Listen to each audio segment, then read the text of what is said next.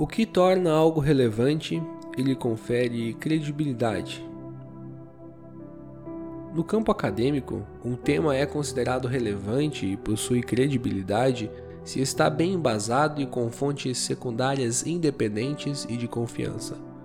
Em um sentido mais usual, entendemos que é relevante e tem credibilidade tudo aquilo que é importante, lado vantajoso para uma pessoa, para um grupo, para uma sociedade ou para o mundo inteiro.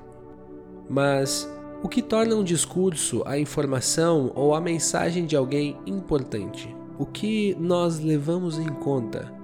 O que é determinante para que acreditemos e confiemos em alguém? Talvez o conteúdo da mensagem e a sua importância para todos, o quanto a mensagem me agrada ou ainda quem está falando e os seus atributos, como por exemplo o currículo, oratória e o seu status? É difícil dizer, mas acredito que conferimos credibilidade e consideramos algo relevante levando em conta todas essas opções e fazemos isso de forma consciente e inconsciente.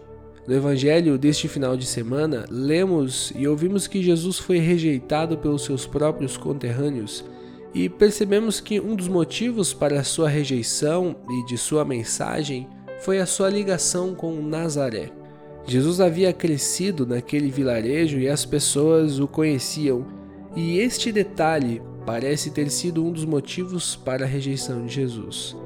Para entendermos melhor como se deu a rejeição, precisamos falar sobre o seu retorno para casa. Logo após ser tentado por Satanás e ter vencido as suas tentações, Jesus inicia o seu ministério e rapidamente a sua fama começa a correr por todos os lugares, também na região onde Jesus havia nascido. Quando Jesus retorna para Nazaré, todos já tinham ouvido falar a seu respeito e estavam curiosos para ver se o que ouviam a seu respeito era verdadeiro. Nos conta o evangelista Lucas que em Nazaré, Jesus foi até a sinagoga no sábado, o que era do seu costume, e recebeu das mãos do líder da sinagoga um pergaminho do profeta Isaías. Ao abrir o rolo, Jesus seleciona a passagem que diz o seguinte: O Senhor me deu seu espírito, ele me escolheu para levar boas notícias aos pobres e me enviou para anunciar a liberdade aos presos, dar vista aos cegos, libertar os que estão sendo oprimidos e anunciar que chegou o tempo em que o Senhor salvará o seu povo.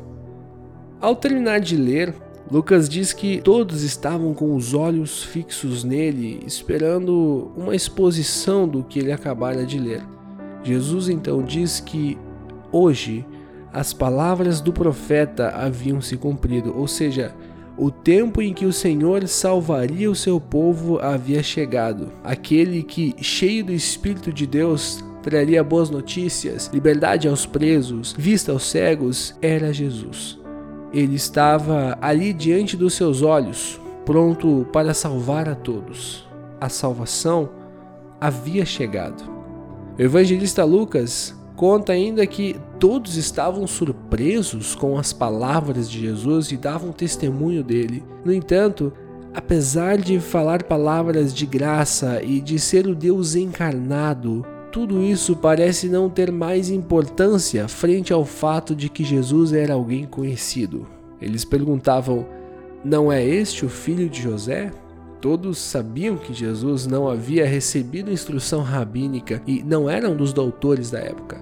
Jesus era o filho do carpinteiro e como poderia ele, um habitante de Nazaré, ser capaz de dizer coisas tão maravilhosas, tão agradáveis, tão corajosas e ousadas, como, por exemplo, apresentar-se como cumprimento do texto do profeta?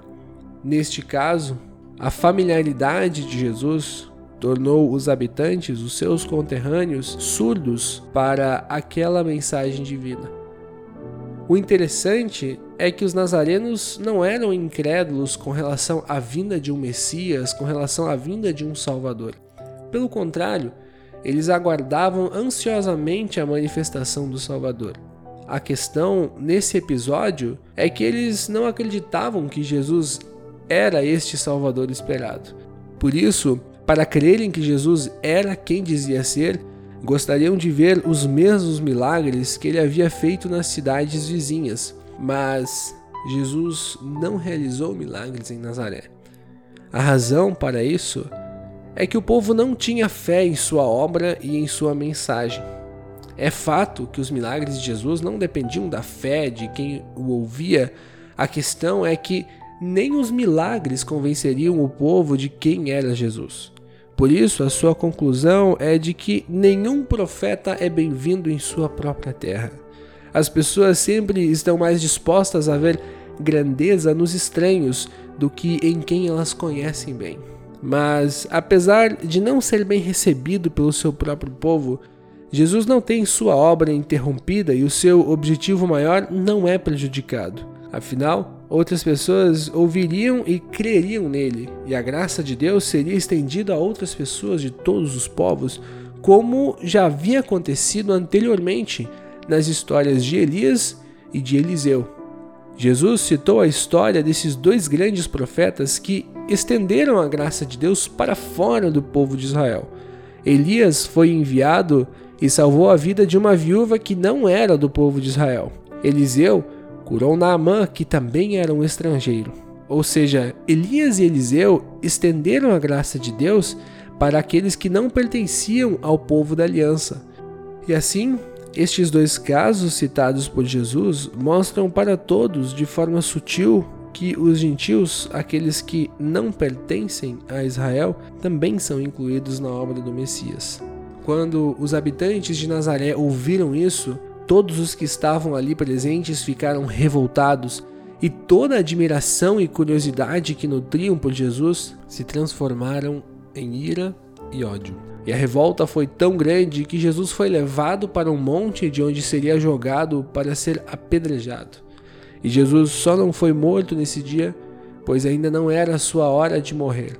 E assim, de forma milagrosa, Jesus passa pelo meio da multidão e se retira dali. A agressividade demonstrada pelos conterrâneos de Jesus nos surpreende, principalmente levando em conta o motivo da sua ira. O Messias veio para salvar todas as pessoas. Os nazarenos e os judeus, nos dias de Jesus, tinham dificuldade em lidar com a ideia de que o Espírito de Deus une todas as pessoas e as coloca em igualdade diante de Deus. O apóstolo Paulo nos lembrou isto no texto da epístola deste final de semana. Paulo escreve aos Coríntios: Assim também todos nós, judeus e não judeus, escravos e livres, fomos batizados pelo mesmo Espírito para formar um só corpo, e a todos nós foi dado de beber do mesmo Espírito. Em Cristo, pelo batismo, todas as pessoas de todos os lugares, de todas as regiões, fazem parte de uma unidade. Somos diferentes, mas iguais perante Deus.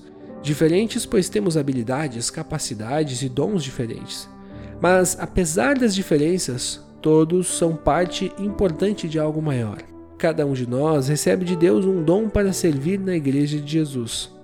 Todos são parte importante de um organismo vivo, e se algum membro não funcionar, teremos problemas, pois aquele dom recebido de Deus estará faltando na igreja. Deus chama a humanidade inteira por meio de Jesus, pelo batismo e por Sua palavra, concedendo e unificando a sua igreja no seu espírito. Quando nós assimilamos o que isso quer dizer, percebemos que não há espaço para as divisões e separações que nós criamos. Quando assimilamos isso, percebemos que na igreja, no corpo de Cristo, toda discriminação e toda divisão social e política que o contexto e o mundo produzem são contrárias ao que diz a palavra de Deus. Vão de encontro ao que Jesus e Paulo nos ensinam. Em Cristo, por meio do batismo e da ação do Espírito Santo, somos um. Essa mensagem é relevante, principalmente para os que não são judeus. Essa mensagem é a mais importante de todas e merece ser ouvida tanto pelo conteúdo quanto pelos atributos de quem está falando. Afinal, quem está nos dizendo isso é o próprio Deus. Deus nos comunica sua graça e transforma seres irrelevantes como nós em seres relevantes, importantes, com funções ímpares dentro de sua igreja.